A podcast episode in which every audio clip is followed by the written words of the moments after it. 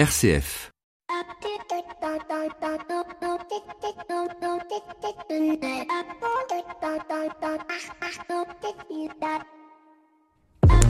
Bonjour à tous et à toutes. Il y a quelques jours, les réseaux sociaux s'enflammaient au sujet d'une petite phrase du président de la République. Cette petite phrase était la suivante. S'il vous plaît, présentez-moi la dame qui a décidé, tout en étant parfaitement instruite, d'avoir 7, 8 ou 9 enfants.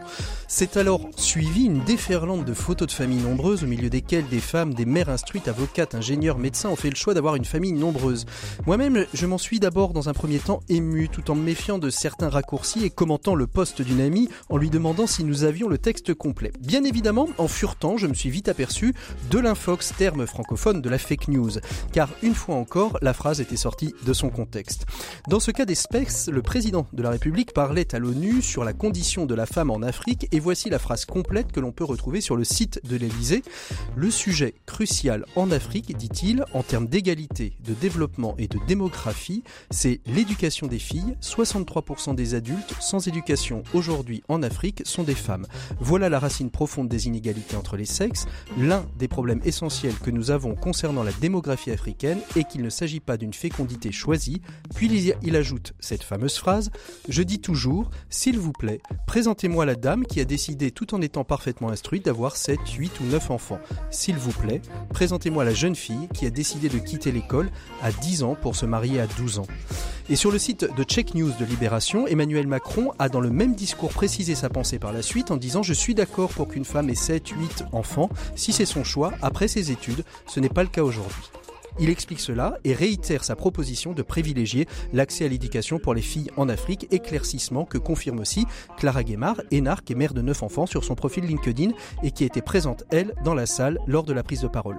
Un édito qui s'ouvre donc sur un petit conseil sur des sujets de société. La prise de position vous semble étonnante, surprenante ou décalée Cherchez toujours la source, l'intégralité du document et la source et ensuite réagissez. Bienvenue dans l'écho des solutions. L'écho des solutions. Patrick Longchamp.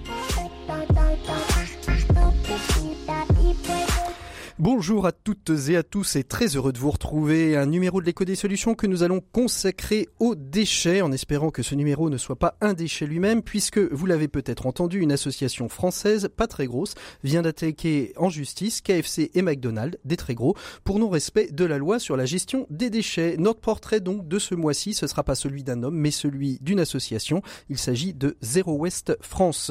Notre sujet écho de cette semaine reviendra sur le FNAF, le Forum national des associations et Fondation qui s'est tenue au Palais des Congrès de la Porte-Maillot mercredi dernier autour du thème de l'engagement. Nos 7 minutes pour changer le monde nous feront découvrir le biomimétisme dont je vous parle régulièrement dans la chronique innovation tous les lundis à 7h20. Enfin, Maxime lui répondra au courrier des lecteurs, mais nous retrouvons celle que la semaine dernière nous n'avons pas eue et nous en étions fort Marie, submergée par le travail ou par les congés, mais je crois que c'était plutôt le travail. C'est Flavie Depré. C'est l'actu des solutions l'actu des solutions. Avec Care News, le média de l'intérêt général, Flavie Depré. Bonjour Flavie, alors ça va mieux? Oui, ça va. Bonjour Patrick, Vous bonjour étiez à sous tous. un monceau de déchets de travail? Un monceau de travail et surtout en milieu de plein d'événements dont je vais vous parler, mais vraiment, et pourtant j'aurais pu rencontrer Melchior, et ça c'était un argument. C'était ça. Donc vous étiez à Lyon, euh, bien évidemment, puisque si vous aviez rencontré Melchior, c'est que vous étiez dans cette capitale des Gaules. Alors qu'est-ce que vous faisiez là-bas? C'était euh, c'était Pro Durable, hein, c'est ça qui est, vous êtes allé dans votre petite semaine. euh, Exactement, là je vais vous parler du trio euh, Mécène Forum Pro Durable FNAF. Donc le Dans mécène, l'ordre? Voilà, dans l'ordre. Le mécène, parce que j'ai pas pu Alors- vous en parler la semaine dernière. Alors le Mécène Forum, qu'est-ce qui s'est Voilà, passé au Mécène Très Forum rapidement, le point à noter, c'est que c'était thématisé, c'est donc le rendez-vous euh, des mécènes, des entreprises mécènes essentiellement, pas mal aussi de fondations familiales. Et cette année, il était thématisé autour de l'Europe, euh, ce qui est assez original pour un salon et qui a un grand avantage, c'est que ça évite les redites, les présentations un peu conventionnelles. Ça oblige tout le monde euh, à réfléchir, à faire un petit exercice un peu intello, un peu comme quand on était en prépa ou à la fac. Voilà. Et euh, il paraît qu'il y avait des ateliers très intéressants. Moi, je couvrais le reste, notamment sur le numérique avec la fondation euh, d'entreprise FDJ et celui de la fondation Groupe SNCF sur culture et territoire. C'est ce que m'ont dit mes mes ouailles. Voilà. vos padawans que vous envoyez un petit peu partout. Exactement. Et qui vous font des rapports circonstanciés. Alors ensuite, Produrable, c'est ça, c'est le deuxième hein, dans l'ordre du trio de voilà. tête. J'ai raté mes cœurs pour Produrable. Produrable, ça rassemble les professionnels de la RSE. C'était la manufacture des tabacs à Lyon. Euh, et je vais surtout vous parler de la plénière, euh, déjà parce que j'y étais, ensuite parce que je l'animais. Donc pour le coup, c'est un sujet que je connais bien. Euh, on a parlé engagement et territoire. Donc ça, c'est un sujet assez classique avec plutôt de l'institutionnel, le, groupe ADECO et EDF. Mais surtout, le second volet était consacré à la certification Bicorp. Bicorp, c'est un label qui est attribué en ce moment à une cinquantaine d'entreprises, donc assez peu. C'est un processus extrêmement exigeant. Il y avait deux entreprises sur scène qui allaient en parler, quelques-unes dans la salle vu qu'on était en plein RSE World. Euh, un petit coucou à Microdon euh, que j'ai croisé. Et donc j'avais deux profils d'entreprise complètement opposés, mais qui pour moi sont un peu les visages futurs de cette certification. C'est-à-dire que un qui était engagé par son métier, c'est une entreprise qui était dans l'immobilier durable, donc lié par son cœur de métier, qui a voulu aller plus loin, euh, sans doute par volonté aussi d'impact sur les parties prenantes, les clients, etc. Et une autre, une boîte de conseil en technologie, donc qui aurait pu rien avoir, rien à faire, et qui a commencé par vouloir, donc le, C, le CIO a dit moi je voulais faire une boîte sympa. Bon, euh, voilà, ça c'est une chose. Mais après il a été Happy Place to Work et maintenant il est Bicorp. Et donc il explique comment c'est dur de faire euh, grandir une boîte avec ses critères. Euh, je vous invite vraiment à, il y aura sans doute des actes et c'était mhm. vraiment passionnant. Alors rappelez-nous, Bicorp, ça, ça c'est quoi exactement? C'est une labellisation RSE++ c'est une, euh, une labellisation. Euh, donc j'ai appris que ça avait été créé euh, à l'initiative entre autres de Ben Jerry. C'est américain, ça veut dire Benefit Corporation. Et en fait, c'est tout. Il y a 200 critères. Vous devez en mhm. respecter au minimum 80 qui vont sur votre produit, votre sourcing local, comment vous interagissez avec vos collaborateurs. Donc ça va plus loin que de la RSE.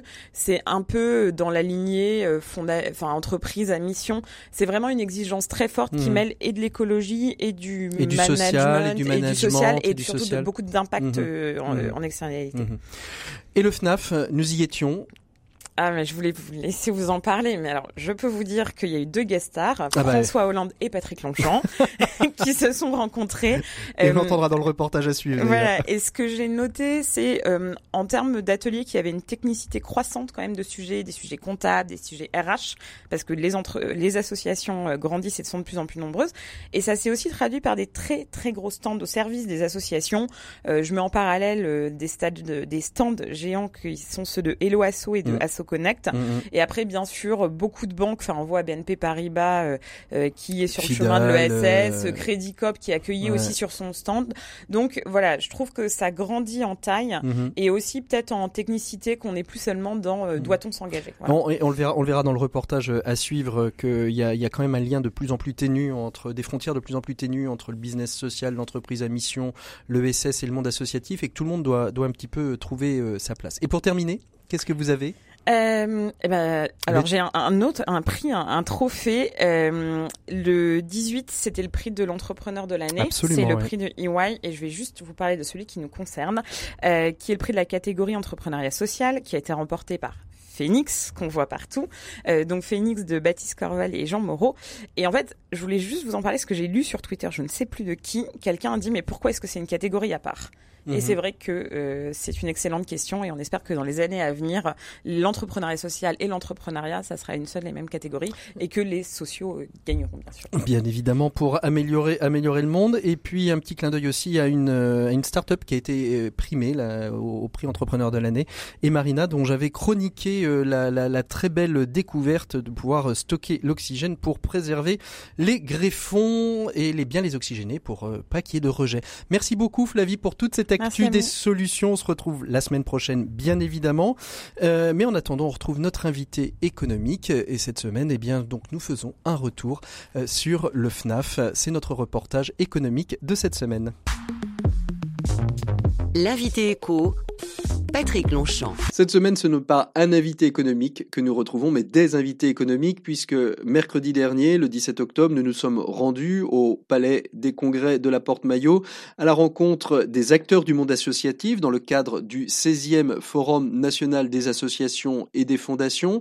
Des acteurs du monde associatif qui s'interrogeaient sur la place de l'engagement avec de nombreuses conférences, de nombreux ateliers, la présence de l'ex-président de la République, François Hollande, aujourd'hui président de la fondation La France s'engage, des associations qui aujourd'hui font face à différents défis, la transition digitale et la transition numérique, mais aussi de trouver leur juste place dans un monde économique qui change avec l'économie sociale et solidaire, avec l'entreprise à mission. Quelle place pour les associations? C'est ce à quoi nous avons essayé de répondre dans ce reportage. Et c'est Sophie Rouxel, commissaire générale de ce forum, qui nous répond en nous disant pourquoi et comment il y a un véritable enjeu pour le monde associatif à trouver sa juste place. Ce qu'on a vu, c'est que petit à petit, de nombreuses structures euh, sont venues euh, exposer et présenter des solutions et dispositifs euh, qui vraiment concernent uniquement les associations et fondations, ce qui est assez révélateur de leur montée en compétences et de leurs besoins d'accompagnement. Donc effectivement, on a vu cette évolution et puis après sur d'autres thématiques autour de l'innovation sociale et tout le mouvement du gouvernement, effectivement, on voit que les associations reprennent, ou en tout cas doivent reprendre, leur place euh, au sein de l'économie au sens large. au sein de l'économie au sens large, est-ce qu'aujourd'hui il y a vraiment une intégration de la dimension RSE, de la dimension associative, euh, de générosité au sein de la stratégie même des groupes? Oui, complètement. C'est une, c'est une mouvance de fond, effectivement, qu'on voit essentiellement dans les grandes entreprises.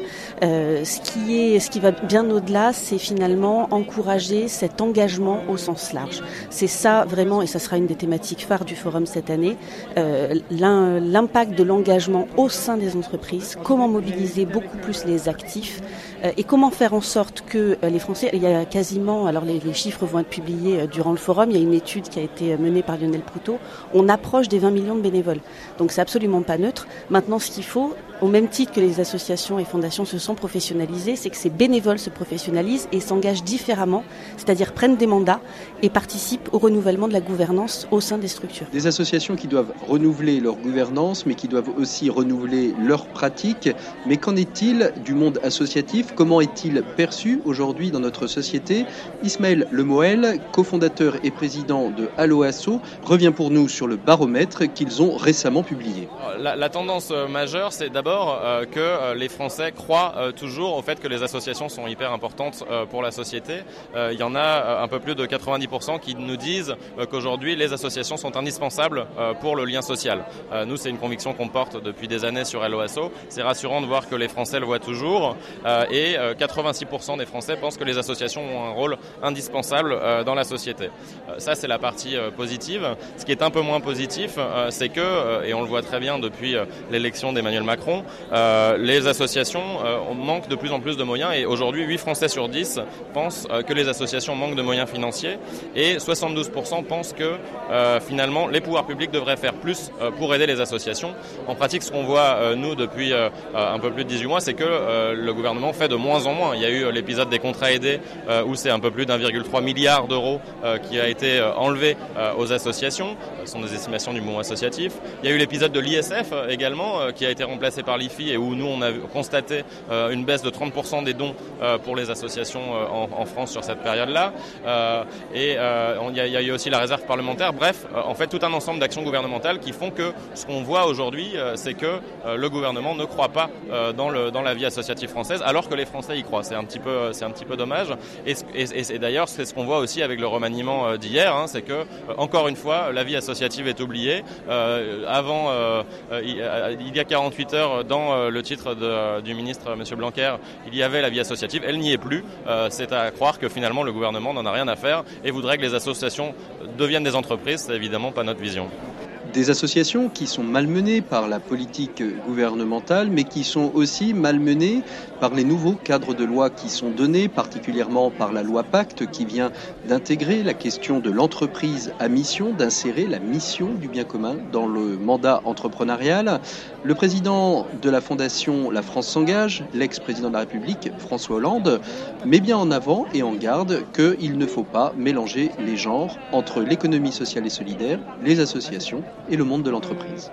Ce qui peut au départ être regardé comme de l'économie sociale et solidaire a des débouchés qui vont dans l'ensemble de l'économie. Et puis euh, à l'inverse, il y a des entreprises qui se créent et qui ensuite découvrent que ce qu'elles produisent ou ce qu'elles rendent comme service, c'est finalement de l'économie sociale et solidaire. Alors il faut essayer de faire malgré tout la distinction et, la cohabitation et le complément quand, quand c'est possible. Et je crois que ça l'est, ce qui suppose d'avoir des critères et des évaluations, mais aussi des fluidités. Puisqu'on va retrouver peut-être de l'hybridation, c'est-à-dire des, entreprises qui vont être, grâce au statut qu'on a pu créer dans la loi de 2014, on va avoir des entreprises qui vont pouvoir euh, emprunter aux, deux fondements de l'économie et rendre des services qui sont encore plus puissants. Les enjeux, c'est euh, de pouvoir euh, fournir des services qui sont de plus en plus nécessaires, de répondre à des besoins que le marché ne peut pas satisfaire, et néanmoins de trouver des financements. Et si on, oblige les associations à être des entreprises comme les autres, elles perdront leur spécificité et l'utilité commencera à décroître. Et euh, l'autre enjeu, c'est de pouvoir trouver des appuis dans l'économie euh, classique pour avoir des financements euh, dédiés à cette action de l'économie sociale et solidaire. Des associations qui doivent de plus en plus gagner en visibilité, mais aussi montrer leur spécificité dans cet écosystème où la porosité entre l'économie classique, l'économie de marché, l'économie sociale et solidaire, le business social devient de plus en plus ténue. Et le mouvement associatif, qui est la tête des réseaux des associations et des fédérations d'associations, a décidé de mettre en place un prix des bonnes pratiques. C'est le prix Valdec. Fula, chargé de communication du mouvement associatif, nous présente ce prix Valdec. Alors oui, aujourd'hui on lance les Valdec Prix du mouvement associatif. Euh, il s'agit d'un prix pour valoriser les, bonnes pratiques des associations. On sait tous que les associations mènent dans leur sein des démarches qui peuvent être très intéressantes pour d'autres associations euh, en termes d'emploi, euh, au niveau des salariés, parce qu'on sait que l'emploi associatif a été pas mal secoué ces derniers temps, notamment avec la suppression des emplois des contrats aidés. donc voilà, en termes d'emploi, en termes de bénévolat aussi, d'engagement, et en termes de, de coopération plurielle, ce qu'on appelle les coopérations plurielles, c'est les partenariats, partenariats en interne, comment le salarié peut travailler avec le bénévole, mais aussi d'une façon externe et aussi au terme de pratiques numériques, en termes d'innovation numérique, comment mettre en place un outil pour euh, permettre à l'association euh, de se développer. Les associations, je pense, évoluent avec euh, avec avec le temps. Hein. Il ne faut pas imaginer que l'association de papa ou est, le, enfin je veux dire la base des associations actuelles. C'est-à-dire qu'il y a pas mal d'associations justement qui innovent, qui, qui vont plus loin que ça, parce que effectivement il y a, il y a quand même un engouement des jeunes à créer des associations, à, s'engager et ils viennent aussi avec euh, avec leur modernité. Donc euh, donc effectivement il y a des choses nouvelles qui se créent. Il faut aussi et les associations le font, hein, mais on, cherche à l'encourager à répondre euh, aux nouvelles formes d'engagement. C'est plus l'engagement tel qu'on l'a qu'on l'a connu il y a quelques temps. Donc donc il faut le suivre. voilà. La question du numérique est donc aujourd'hui au cœur de la stratégie des associations. C'est pour ça que des structures telles que Allo Asso se sont créées aí afin de pouvoir accompagner les associations dans la gestion de leurs adhérents, la gestion de leur comptabilité, mais aussi dans leur collecte de fonds. Autant de sujets sur lesquels les associations ne peuvent pas aujourd'hui faire l'impasse. Ismaël Lemoel, président et cofondateur de Hello Asso, revient sur la mission de cette structure spécifique d'accompagnement du monde associatif. Ce qu'on cherche à faire, c'est à aider les trésoriers d'associations à gagner du temps et à se simplifier la gestion de leurs activités en proposant euh, pour toutes les associations françaises une plateforme euh, qui va euh, leur permettre de gérer non pas uniquement du crowdfunding mais tout leur paiement.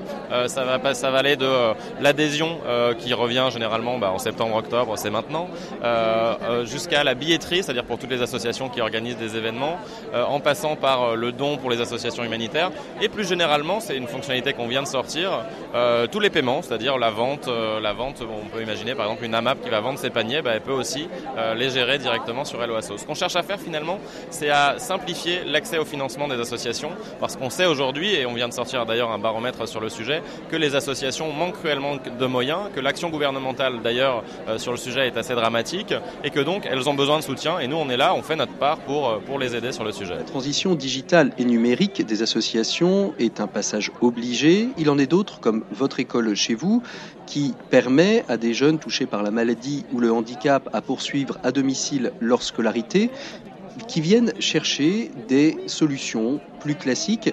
C'est Olivier Soliliage, vice-président de cette association, qui nous en parle. Nous venons ici faire que prendre des contacts avec des commissaires aux comptes qui pourraient revoir nos comptes. Nous sommes donc, en tant que reconnue publique, nous avons l'obligation d'avoir un commissaire aux comptes. Euh, nous pouvons également prendre des conseils de nature juridique ou euh, quels seraient les avantages de passer sous un statut de fondation, par exemple. Donc c'est un peu cette ambiance de, de, gens qui peuvent nous aider à mieux nous organiser et à être le plus professionnel possible dans notre gestion. Aujourd'hui, vous avez le sentiment qu'il y a un vrai, un vrai travail à faire sur votre association pour pouvoir euh, la développer et qu'un forum comme celui-là euh, va vous permettre, à défaut peut-être de trouver les solutions, de trouver euh, les, débuts de balisage de chemin pour arriver à l'objectif que vous fixez? Alors, il y, a, deux sujets dans, votre question. C'est d'une part la, la gestion de notre association, c'est-à-dire à partir du moment où on fonctionne avec de l'argent public et privé d'ailleurs, on a une obligation d'approcher la perfection. C'est on doit ça à nos partenaires, parce que étant gratuit pour les parents d'élèves, toutes nos ressources viennent de dons et de subventions. Et par ailleurs, on peut trouver des idées sur les manières d'élargir euh, notre cercle de bénévoles par de l'événementiel, par des outils numériques pour euh, contacter des gens de manière plus efficace, plus productive. Donc c'est vrai que pour une association de taille moyenne comme nous, parfois on a un peu l'impression de débarquer de la Lune, mais il y a une effervescence dont on est forcément capable de profiter même à la marge. Une effervescence qui est aussi partagée par Ismaël Lemouel, coprésident et fondateur de Hello Alors ce qu'on vient faire avant tout à ce forum, c'est rencontrer euh, les associations euh, qui utilisent nos outils. Hein. on, le, voit là, il y a beaucoup de gens qui viennent nous voir et qui disent ah bah j'utilise Hello je suis content de vous rencontrer. Pour nous c'est quelque chose d'extrêmement important, c'est-à-dire que euh, bah, on est un site internet, mais on croit avant tout à l'humain. Et du coup, bah, quand une association est derrière est derrière son PC, elle voit pas forcément qu'il y a des y a des gens derrière Hello qu'on travaille tous les jours pour les aider. alors on a tout un, ensemble de personnes, une dizaine de personnes qui sont euh, au quotidien, au téléphone, aux côtés des associations pour les accompagner. Mais pour nous, le forum, euh, c'est finalement une, une, une, occasion supplémentaire de venir les voir, de discuter avec elles, de comprendre leurs besoins et de continuer à améliorer nos outils. C'est avant tout pour ça qu'on est là. Mais selon Foula, la chargée de communication du mouvement associatif, les préoccupations des visiteurs sont assez différentes les unes euh, La préoccupation, c'est de se faire connaître, euh, essentiellement se faire connaître, euh, montrer que, faire monter leurs préoccupations, nous parler de leurs préoccupations, nous parler du fait que leurs préoccupations ne, ne soient pas suffisamment entendues à, à, échelle nationale, à échelle médiatique, à échelle gouvernementale. voilà, c'est un peu ça, c'est un peu ça qu'on retrouve un forum national des associations et fondations qui a refermé ses portes ce 17 octobre à 18h pour mieux les réouvrir le 19 octobre 2019, même lieu, même endroit, Palais des Congrès de la Porte Maillot. En attendant, nous, nous ouvrons notre dossier de l'écho des solutions de cette semaine. On va parler gestion des déchets. L'actualité récente, c'est cette association française, Zero West France, qui a porté plainte contre McDonald's et KFC pour non-respect de l'obligation légale de gestion des déchets. Que l'on connaît de nom, mais que l'on ne connaît peut-être pas en détail. C'est pour ça que nous avons décidé cette semaine d'en faire un focus. C'est notre dossier de l'écho des solutions. RCF, l'écho des solutions. Un dossier que nous ouvrons donc et que nous allons consacrer à l'association Zéro Ouest France, une association qui, comme son nom l'indique, lutte contre le zéro ouest, ou plutôt en faveur du zéro ouest.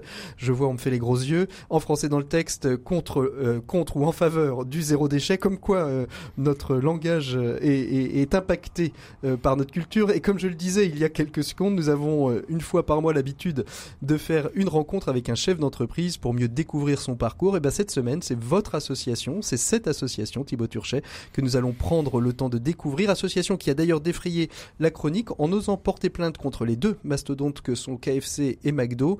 Et c'est donc avec vous, donc Thibaut. Bonjour Thibaut. Bonjour. Que nous allons découvrir cette association Zero Waste qui lutte en faveur du zéro déchet. Vous êtes juriste de cette association. Euh, Thibaut, racontez-nous un peu l'histoire et l'origine de, de Zéro Ouest France. Quand est-ce qu'elle est née et pourquoi et comment? Elle est née en 1997, donc il y a bientôt 22 ans, euh, pour promouvoir une meilleure gestion des déchets et puis la préservation des ressources naturelles, parce que tout est un petit peu lié, l'amont et l'aval. Euh, donc nous sommes une, euh, une équipe de neuf salariés, ce qui est déjà bien pour une asso environnementale, et nous déployons des activités de, de, plaidoyer, donc pour faire progresser la réglementation, évidemment d'alerte et d'information citoyenne, c'est le cas de notre action en justice sur le, le, tri des déchets, et puis aussi beaucoup d'accompagnement des porteurs de solutions, qu'il s'agit de collectivités locales, de jeunes entreprises ou aussi d'associations. Est-ce qu'on peut dire que vous êtes une sorte de fédération des, euh, des acteurs de solutions euh, Flavie euh, vient de nous parler de, Jean Moreau et de, et de Phoenix. Est-ce que quelque part c'est des coopérants? Est-ce que c'est on se retrouve tous au sein de Zéro Ouest pour pouvoir être encore plus fort, pour pouvoir agir vis-à-vis des, des pouvoirs publics? Certainement, en tout cas c'est le but de cette association-là, puisqu'on a plus de 2000 adhérents, donc mhm. personnes physiques. Euh, et puis alors toutes ces initiatives euh, que l'on essaye de se faire se rencontrer, euh, dialoguer, promouvoir autant qu'on peut. Donc des entreprises comme Phoenix ne, ne, sont pas membres en tant que telles de, de Zero Waste France, mais bien sûr nous dialoguons avec. Euh, et aujourd'hui, il y a tout intérêt à progresser euh, tous ensemble euh, parce que voilà, ils font des, des, choses qui sont très mmh. intéressantes. vous, vous, vous êtes arrivé quand et comment dans cette association, Thibault? Je suis arrivé en septembre 2014 en tant que stagiaire élève avocat. C'est ma mmh. formation.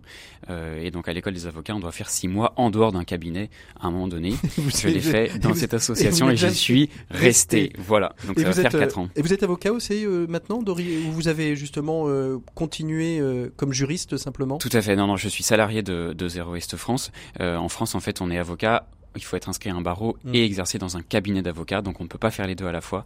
Donc euh, il faut vous choisir. Fait le choix d'être juriste avocat pour de formation. Voilà, il faut quand, préciser. Quand, vous avez postulé, euh, et on parle un petit peu du militantisme, quand vous avez postulé à Zéro Ouest France, euh, Thibault, euh, vous saviez où vous mettiez les pieds ou c'est quelque, c'est une un domaine, un domaine de plaidoyer que vous avez découvert au fur et à mesure ou vous étiez déjà un petit peu conscientisé à la cause, comme on dit? J'étais en train de me conscientiser et moi je voulais mettre en cohérence mes idées personnelles et mon métier, ce qui est la dernière mise en cohérence et probablement la plus difficile encore à l'heure actuelle, euh, trouver un métier là-dedans. Euh, j'ai découvert, j'avoue, largement le sujet des déchets à ce moment-là. Moi, je voulais une ONG environnementale, découvrir mhm. ça en tant que, que stagiaire. J'ai découvert le monde des assauts environnementales qui est formidable et celui des déchets qui, malgré une apparence assez peu reluisante, est tout aussi passionnant. Mhm. Alors, l'association est créée en 1997. On voit le long chemin parcouru. Vous arrivez, vous, en 2014, dans une période qui est quand même déjà un petit peu plus propice à, à cette forme de message. Les anciens de Zero West, euh, est-ce qu'il y en a d'abord encore qui sont là de, depuis la création de 1997 et, comment ils, ont abordé euh, au tout début cette forme euh, étonnante hein, Vraiment, 97, je pense qu'on ne parlait vraiment pas de, de la question des déchets. Non, alors les personnes qui nous entourent encore de cette époque-là, mhm. euh, plus d'une vingtaine d'années, c'est notre gouvernance, notre ancienne présidente, notre avocat par exemple qui est là aussi depuis le début. Euh, et clairement, on parlait des déchets dans des années 90, mais pas sous cet angle-là. C'était celui de euh, la planification par les départements de la gestion des déchets. Donc c'est un sujet assez technique. et à ce moment-là, les associations françaises ont décidé de se fédérer pour se dire, ok, chaque département va planifier la gestion des déchets. On va jamais être entendu si on ne se fédère pas au niveau national. Donc faisons pression euh, pour un certain nombre de revendications. Euh, voilà, donc on parlait un peu des déchets, mais pas sous cet angle-là. On parlait peu de réduction, on parlait encore peu de réemploi, de recyclage. Euh, et aujourd'hui, depuis 2014, qui pour nous est un tournant, on, est, on a changé de nom, on est passé Zero Waste France. Donc il y a mmh. une cause vraiment affichée de, de, réduction des déchets. clairement, il, il, se passe quelque chose, comme on dit. Pourquoi Zero Waste France? Parce qu'il y a un Zero Waste Monde, un Worldwide Zero Waste? Alors, il y a des mouvements Zero Waste, ça vient un peu de, de San Francisco, le monde euh, anglo-saxon. Nous, euh, l'association Zero Waste France adhère à un certain nombre de mouvements européens. Il y a Zero Waste Europe qui est basé à Bruxelles, qui fédère nos, nos homologues euh, européens. Il y a Gaia au niveau international. c'est une adhésion, disons, sans hiérarchie. C'est-à-dire qu'on mmh. ne prend pas nos ordres auprès d'un mouvement international, mais clairement, il y a une inspiration mmh. qui vient d'ailleurs, parce que c'est vrai que le mouvement Zero Waste est né dans cette ambition-là, mmh. forte. C'est pas, en fait, c'est pas une filière d'un gros groupe, d'une grosse ONG avec Zero West Rwanda, Zero West France, Zero West Grande-Bretagne, qui serait fédéré sur une seule institution. C'est juste vous qui avez voulu positionner l'action française dans la lutte en faveur de la réduction des déchets. Absolument. Alors on a d'autres associations comme euh, l'Espagne, il y a Zero Waste euh, Espagne, etc. Euh, nous avons évidemment des liens importants avec ces assos parce qu'il se passe des choses dans d'autres pays, soit en avance, soit en retard mhm. par rapport à nous, donc c'est très intéressant. mais non, nous ne prenons pas nos, nos, nos ordres comme des ONG type euh, VVF ou Greenpeace qui là sont plus structurés mhm. euh, par continent. Ah, euh. Alors, justement, quel est, quel, est, le constat aujourd'hui? Est-ce que la France est plutôt, est plutôt en avance sur cette question de la gestion des déchets? Est-ce que souvent on met en avant sur la partie environnementale, on met souvent les pays, les pays nordiques, hein, Suède, Finlande, voire même l'Allemagne, etc. Comment se situe la France dans ce sur le sujet des déchets, la France est globalement moyenne, c'est-à-dire qu'il y a des pays qui sont bien pires euh, en termes de recyclage notamment et de réemploi, euh, et d'autres qui sont, euh, oui c'est vrai, mieux positionnés. Les pays du Nord en général le, sont, ils ont des meilleurs taux de recyclage. Par contre, un pays comme la Suède, par exemple, produit plus de déchets par habitant, notamment les déchets ménagers, qu'en France, parce qu'en fait souvent les déchets c'est c'est très lié au niveau de développement au PIB, au mhm. niveau de richesse, et donc un, un habitant d'un pays du Nord en fait produit plus de déchets qu'un Français, ce qui est euh, pas bien, mhm. euh, mais en même temps recycle plus. Alors bon, c'est toujours difficile de ce fait de, positionner les, pays parce que faut-il produire moins de déchets, quitte à recycler un peu moins ou bon, mhm. voilà. Alors euh, on a vu hein, le rapport du GIEC est, sorti. Il a fait. Euh, alors il y, en a qui disent euh, il faut le lire avec le verre à moitié vide, d'autres avec le verre à moitié plein. Vous le vous le voyez vous comment ce, fameux rapport du, GIEC sur le réchauffement climatique euh, on, y est presque. Continuons ou on y est presque, mais c'est pas sûr qu'on y arrive? Écoutez, nous on balance toujours dans les dans les associations entre des mouvements de des moments de profond désespoir et en même temps quand on voit toutes les initiatives des moments euh, d'espérance assez euh, Vous êtes le bipolarisme associatif, ouais, ouais, ouais, c'est vrai qu'on a des voilà en fonction de ce qu'on fait des nouvelles qui arrivent. Bah, le rapport du GIEC euh, voilà, je crois nous dit qu'il y a des phénomènes plus ou moins irréversibles qui sont lancés.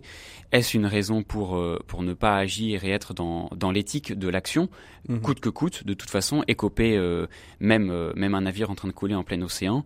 bon, moi je suis moins spécialiste de ces sujets euh, climatiques. Mhm. Je crois qu'il y a encore, ce qui est intéressant, c'est qu'il y a des marges de manœuvre énormes. Et nous, dans, dans le sujet des déchets, on le voit quotidiennement, des, des déchets qui partent à l'incinération, qui n'ont rien à y faire. Et c'est cette marge de manœuvre-là euh, qu'il nous mhm. faut euh, aller chercher. Euh, j'ai envie de dire, quel que soit le, résultat euh, final. Hmm. Alors, ce qui est, ce qui est étonnant, enfin, étonnant, je ne sais pas, mais en tout cas, le, la petite association que vous êtes s'est élevée contre deux gros mastodontes de la restauration collective, KFC et McDonald's.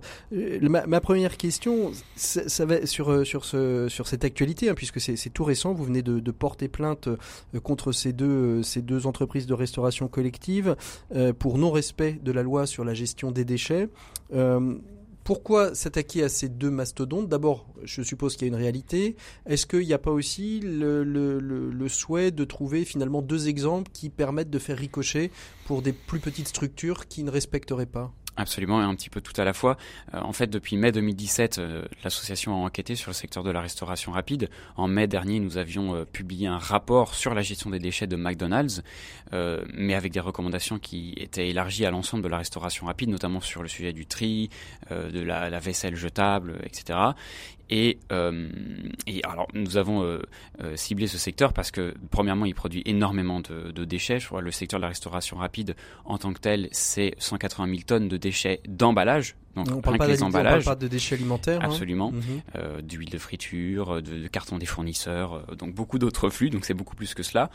Euh, et puis ce sont des, des, entreprises qui sont absolument colossales. McDonald's France, c'est près de 1500 restaurants, euh, presque 5 milliards d'euros de, de, chiffre d'affaires. Donc une responsabilité en tant qu'entreprise qui a du poids et qui se revendique euh, d'une RSE euh, développée. C'est ce que, oui, c'est ce que j'allais vous dire, c'est que d'un autre côté, il développe une RSE forte. On trouve des WC, des WC chimiques ou du moins sans, sans eau, des, des, des, toilettes sèches, voilà, je, je retrouve le mot. ils font tout un travail de d'accompagnement plutôt dans des circuits courts, de pour aller chercher leurs produits et donner finalement de bons produits alimentaires, même si après on, on, pense ce qu'on veut de la nourriture de, de McDonald's. Et en même temps, de l'autre côté, euh, on, arrive à une aberration comme celle que, que vous dénoncez aujourd'hui. Absolument. Le sujet des déchets est souvent un petit peu le parent pauvre de la RSE parce que c'est ce qui arrive en bout de chaîne, c'est ce qui demande un certain nombre de réorganisations aussi, avec d'autres d'autres sujets comme vous l'évoquez, l'alimentation. Euh, c'est plus compliqué aujourd'hui de gérer ces déchets en interne dans ces restaurants que de mettre en place des circuits courts et de mettre des toilettes sèches dans ces, euh, dans ces restos. Pas nécessairement, mais c'est quelque chose qu'on voit moins. C'est-à-dire que le déchet fait partie de notre culture aussi. Dans, dans nos pays, on emploie des, des, dizaines de millions de tonnes euh, par an. Donc parfois, en fait, les, les entreprises ne mettent pas forcément le, le doigt dessus, euh, ne voient pas le problème en fait, vu mmh. qu'il disparaît. C'est-à-dire que vous sortez tous les jours votre mmh. poubelle, mmh. qu'elle aille en décharge ou à l'incinérateur, en fait, vous ne le voyez pas. Donc euh, donc c'est vrai qu'il y a une, une dissonance d'annonce là-dessus. Et pourtant, chaque jour, voilà, les, les fast-foods, comme on, comme on le dit, ne proposent pas de tri majoritaire à, euh, à leurs clients en salle, ce qui est mhm. donc une, une, catastrophe du quotidien comme beaucoup d'autres. Ah, avant de revenir sur la méthodologie, rappelons aussi que cette obligation n'est pas que pour McDo, elle est, elle est pour toutes les entreprises, quelles qu'elles soient. Depuis 2016, ça fait partie des obligations de pouvoir euh, trier euh, les, les objets, les gobelets, le papier, les agrafes, la ficelle, le plastique dans toutes les entreprises. Tout à fait. On va faire un petit peu de formation juridique pour tous les auditeurs qui travaillent dans, dans des entreprises, que ce soit le tertiaire ou pas d'ailleurs, qui produisent des déchets. Euh, il y a un décret du 10 mars 2016 qu'on appelle dans le jargon le décret 5 flux qui depuis le 1er juillet 2016, donc entré en vigueur un petit peu décalé, oblige toute entreprise à trier ses déchets de papier, métal, plastique, verre et bois. Euh, sans seuil, quand les entreprises sont collectées par un prestataire privé mhm. et euh, lorsqu'elles font appel à une collecte publique avec un seuil de 1100 litres par semaine. Donc c'est vraiment pas grand chose. C'est en gros un gros mètre cube de déchets. Mhm. Vous devez trier. Donc disons que à peu près toutes les entreprises sont, sont soumises à cette obligation. C'est le minimum, le 1000 le 1000 litres, euh, le 1000 litres, c'est le minimum. C'est-à-dire que si on en fait 2000, c'est pas très grave ou euh, le seuil, c'est à dire qu'après 1000 litres, on ne trie plus? Si si si, c'est le seuil de soumission. C'est qu'en dessous, quand on fait appel à une collecte d'une mm. collectivité publique, on n'est pas soumis. Euh, et quand on dépasse ce seuil dans cette circonstance-là, on doit trier. Donc en fait. Mm. Euh, dire n'importe quel euh, cabinet d'avocat, euh, n'importe quel restaurant en fait fait un, mètre cube de, déchets par semaine assez assez rapidement. Mmh. Donc c'est une obligation aujourd'hui légale, compliquée. Pourquoi est-ce que c'est compliqué à mettre en place? On n'a pas les outils, on n'a pas le matériel, on n'a pas la volonté, on est dépassé par le temps. Je pense que je les ai toutes dites en fait. Il y a un petit peu. vous répondez à vos questions. bah, souvent ça demande une petite réorganisation. C'est vrai qu'aujourd'hui c'est plus facile au sein d'une entreprise de tout mettre dans la même benne de tout jeter. Euh, quand vous réorganisez un petit peu cette gestion des déchets, le tri, voire allant jusqu'à la réduction, interdire les gobelets, euh, jetables euh, et d'autres choses comme ça, éclatent par, parfois des, conflits latents en fait au sein des mmh. entreprises. C'est-à-dire, vous faites une réunion avec des tasses réutilisables, qui va laver les, tasses hein mmh. le, Qui va trier le papier Qui va sortir la poubelle, etc. Donc, il y a un certain nombre de choses qu'il faut mettre à plat, réorganiser. Il faut appeler un prestataire pour le papier. Il faut éventuellement appeler la collectivité du coin pour avoir des, des poubelles en plus. Et en fait, personne n'a vraiment envie de se charger C'est presque un, nouveau job de, finalement qu'on pourrait créer dans les entreprises, le chargé, euh, le, DTO, le chargé du déchet euh, dans le dans, l'entreprise? Absolument. Euh, bon, réorganiser, ouais, tout à fait, faire le faire le point. Mais il y a des il y a des il y a des entreprises qui se spécialisent pour faire des audits, en tout cas d'entreprises comme ça, pour dire ok, maintenant vous voulez faire ça, bah, on vous propose telle solution. ça demande aussi une action plus diffuse, c'est-à-dire que typiquement les entreprises privées qui ont qui ont recours à des prestataires de, de collecte achètent ces prestations là donc il faut que ce soit inclus par le service d'achat dans euh, l'achat de cette prestation de, collecte et de mhm. traitement des déchets. Donc vous voyez que ça peut aller en fait assez loin euh, pour repenser le, système euh, à la base. Alors, quelle méthodologie vous avez justement mis en place pour, pour mettre en, en lumière et constituer le dossier qui vous a servi aujourd'hui à porter plainte contre KFC et McDonald's? D'abord un rapport. Donc en 2017, on a commencé à enquêter, à alerter, c'est-à-dire qu'on ne tombe pas sur les entreprises euh, comme ça du jour au lendemain en, débarquant. On les alerte. On avait lancé une pétition au mois d'octobre 2017. On s'est mobilisé avec nos groupes locaux un petit peu partout en France. Euh, bon, et voyant que ça ne bouge pas euh, beaucoup, on, s'est dit passons à l'action suivante. Donc, en fait, on ne peut pas dire que McDo et KFC n'étaient pas avertis de la problématique que vous aviez déjà soulignée. Non, non, tout à fait. En plus, cette réglementation de tri des déchets a fait l'objet de groupes ministériels auxquels nous participons mhm. depuis l'année dernière. Donc comme on dit, tout le monde est, au courant et voilà. Donc on s'est dit on va passer à la vitesse supérieure. tout simplement, en fait, je me suis rendu moi dans, dans deux établissements KFC et McDonald's de la place de la République à Paris. J'ai consommé dans ces restaurants, j'ai gardé mes tickets, j'ai filmé, etc. à l'intérieur. Euh, et puis j'ai attendu la sortie de leurs poubelles euh, en fin de service, donc vers 4 heures du matin avant qu'elles soient collectées, pour euh, les éventrer euh, légèrement, de façon propre, et, constater que évidemment bah, les déchets sont, mélangés, vu que de toute façon il n'y a pas de, tri en salle. Mhm. Alors justement, vous avez donné donc de votre personne, c'est ça le travail d'un juriste à Zero West, c'est d'aller jusque là, ou ça c'est le côté plutôt militant euh, c'est le travail euh, en association, c'est-à-dire que nous, bah, tout à fait, il faut prouver des choses, donc il faut aller sur le sur le terrain. Et j'ai envie de dire, c'est c'est un métier qui est tout à fait plaisant, qui sort un peu de mes dossiers parfois. Vous prenez vous prenez deux vous prenez deux restaurants, euh, il y en a plein d'autres. Est-ce que ces deux restaurants, euh, c'est pas réduire le, le champ, euh, euh le, le, champ des, des, des possibles, j'ai envie de dire? Est-ce que c'est pas par rapport à, à l'ensemble de, des restaurants Est-ce que vous n'avez pas un petit peu réduit le choix, quoi?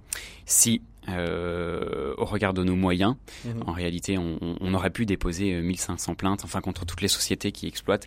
Euh, pour nous, c'est un petit peu compliqué parce que vous voyez, il faut quand même de l'enquête. On n'attaque pas n'importe qui, donc il faut mhm. quand même prouver tout ça bien comme il faut.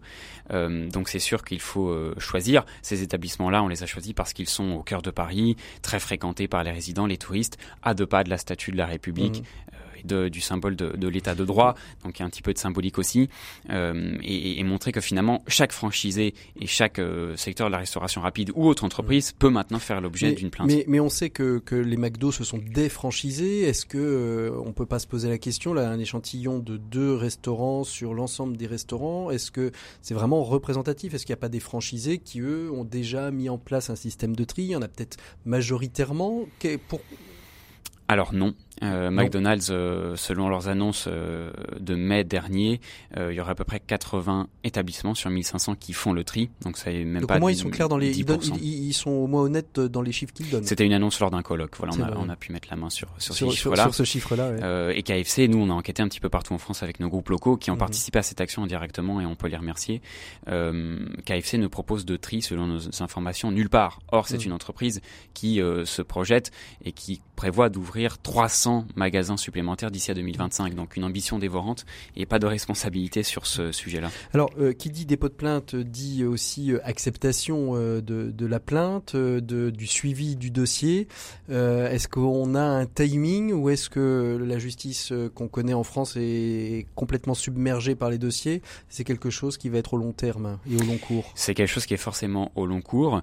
En général, quand on dépose plainte, c'est après un délai de quelques mois qu'on peut revenir vers la juridiction, le procureur, et lui demander des, des nouvelles. Est-ce qu'il compte se classer sans suite ou pas?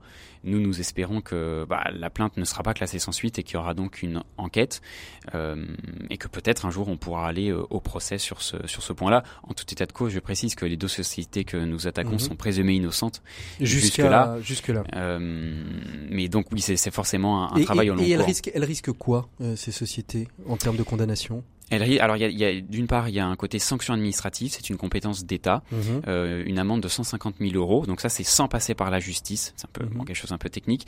Euh, et puis, euh, c'est aussi un délit euh, euh, qui est passible d'une sanction de deux ans d'emprisonnement et 75 000 euros d'amende. Mais ça, mhm. c'est sur condamnation en justice et c'est une peine maximale, bien sûr. C'est une peine maximale, donc pour McDo France, donc c'est pour les franchisés, pour, les sociétés que nous attaquons. pour les deux, les deux sociétés que vous Oui, oui, tout à fait. Parce qu'en fait, les, les, groupes nationaux en tant que tels, juridiquement, on ne peut pas les attaquer sont pas eux qui exploitent. Euh, Alors, justement, là, on vient de parler de deux gros mastodontes, euh, on vient de parler du monde de l'entreprise, mais nous, comment est-ce qu'on peut euh, aussi participer de, à cette à cette manière d'exploiter de, nos déchets et de lutter en faveur de l'élimination des déchets? Parce que c'est à la fois c'est une utopie, et à la fois c'est un objectif. Et en même temps il y a du concret, tout à fait. Alors peut-être avant, avant l'individuel, ben, j'invite les auditeurs à rejoindre les associations, que ce soit Zero Waste France mm. ou d'autres, locales, pas locales, euh, donner ou pas donner, donner de son temps, euh, parce que en, les associations ont besoin d'être représentatives. pour, pour, y faire quoi Par exemple, je deviens demain bénévole à Zero Waste France,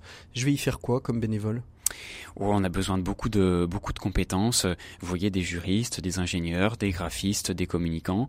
Euh, nos associations locales, nos groupes locaux, Zéro Déchet Lyon, Zéro Way Strasbourg, etc. ont besoin aussi de euh, de, de, de, petites mains pour leur leur projet, leur mobilisation. Nous avons aussi besoin, et il faut être assez clair là-dessus, associations indépendantes, euh, de financeurs. Donc en fait, le il n'y a pas de, de, de petits dons euh, pour les pour les associations. C'est aussi comme ça que nous nous mmh. travaillons. Nous sommes des professionnels. Donc donc on peut se consacrer à ça euh, 70 heures par semaine. Euh, donc ça c'est une chose. Après sur votre question euh, sur sur l'action individuelle, bien sûr tous les jours on a des marges de d'action et de, et de progrès. Parce que j'imagine qu'il faut pas commencer en se disant euh, demain waouh plus plus de déchets chez moi. Il faut peut-être commencer par des petites choses. On sait bien que c'est en posant des petites pierres sur des petites pierres qu'on finit peut-être par faire une montagne. Oui, il faut. alors chacun a ses intérêts un petit peu pour certains sujets. Moi je sais que c'était par l'alimentation. J'ai commencé en fait à réduire les, les emballages Aujourd'hui en France, on trouve de plus en plus d'épiceries en vrac, euh, qu'elles soient euh, bio ou euh, totalement vrac. bon, voilà, vous avez un peu un, choix intéressant. Donc moi, c'était mon ma première petite pierre.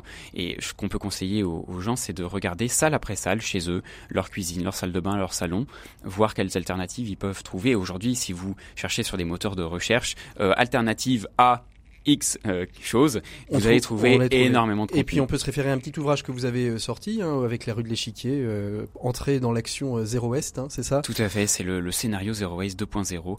On passe à l'action. Et voilà. Merci beaucoup Thibaut Turchet pour toute cette toute cette information sur votre association, enfin votre association, sur l'association que vous représentez qui s'appelle Zéro Waste France. Nous on retrouve tout de suite Maxime Dupont qui cette semaine a décidé de répondre au courrier des lecteurs. L'écho des solutions les experts.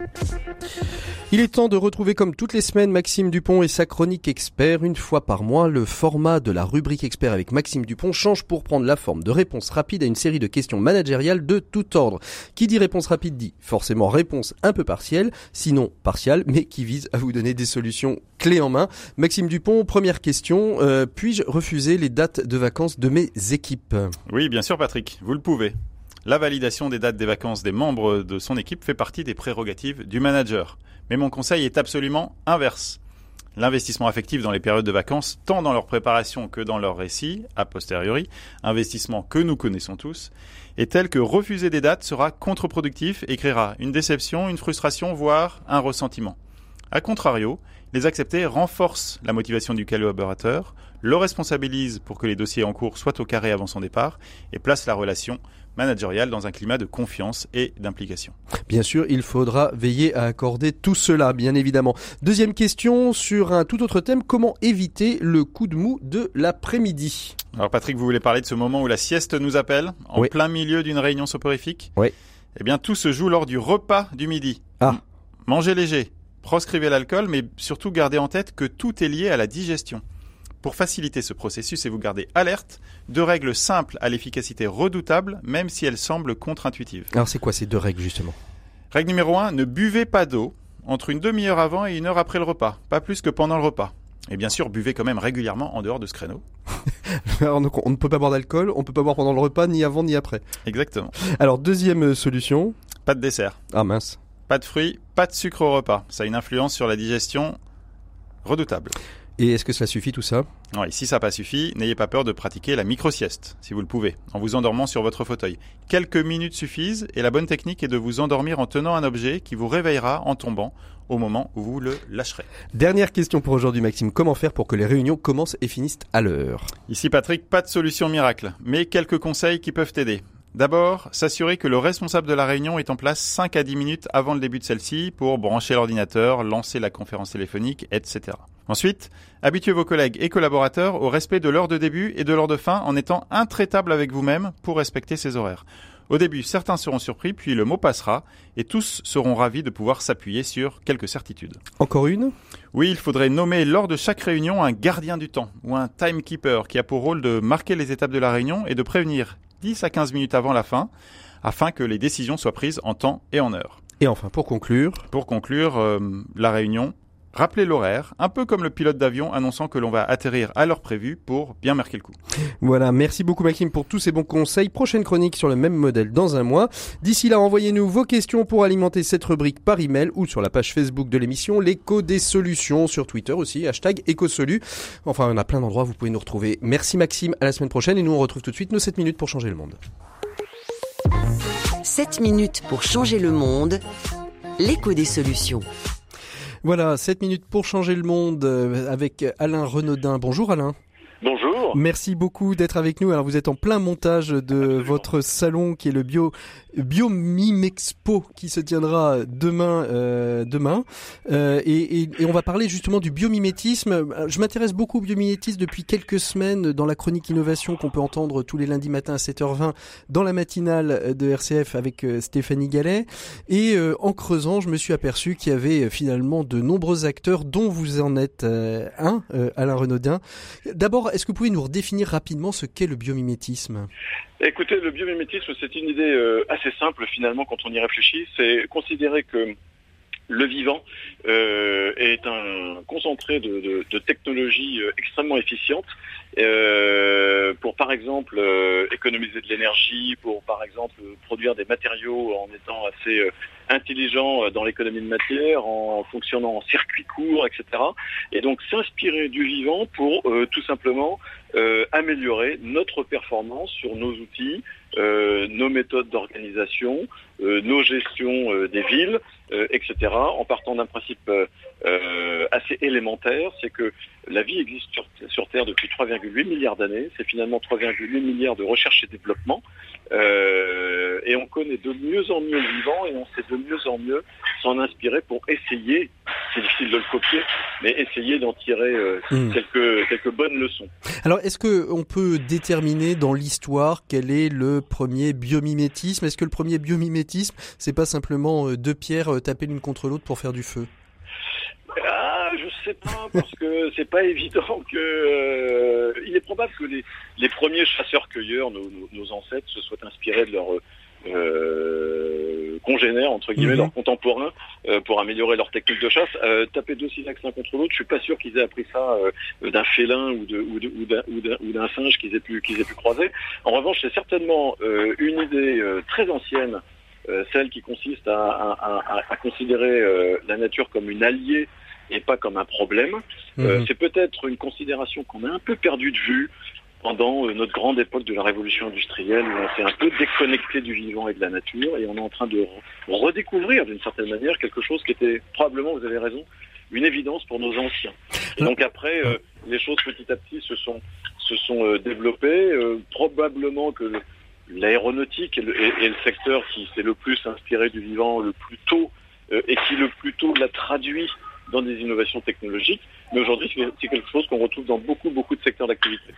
Alors, vous avez, vous organisez le Biomime Expo. Aujourd'hui, euh, le biomimétisme en France, euh, il, il s'organise comment? Est-ce qu'il y a aujourd'hui, euh, c'est l'un des premiers salons hein, que je, que j'ai repéré en tout cas, euh, qui aura lieu donc euh, dès de, demain toute la journée à la Cité des Sciences.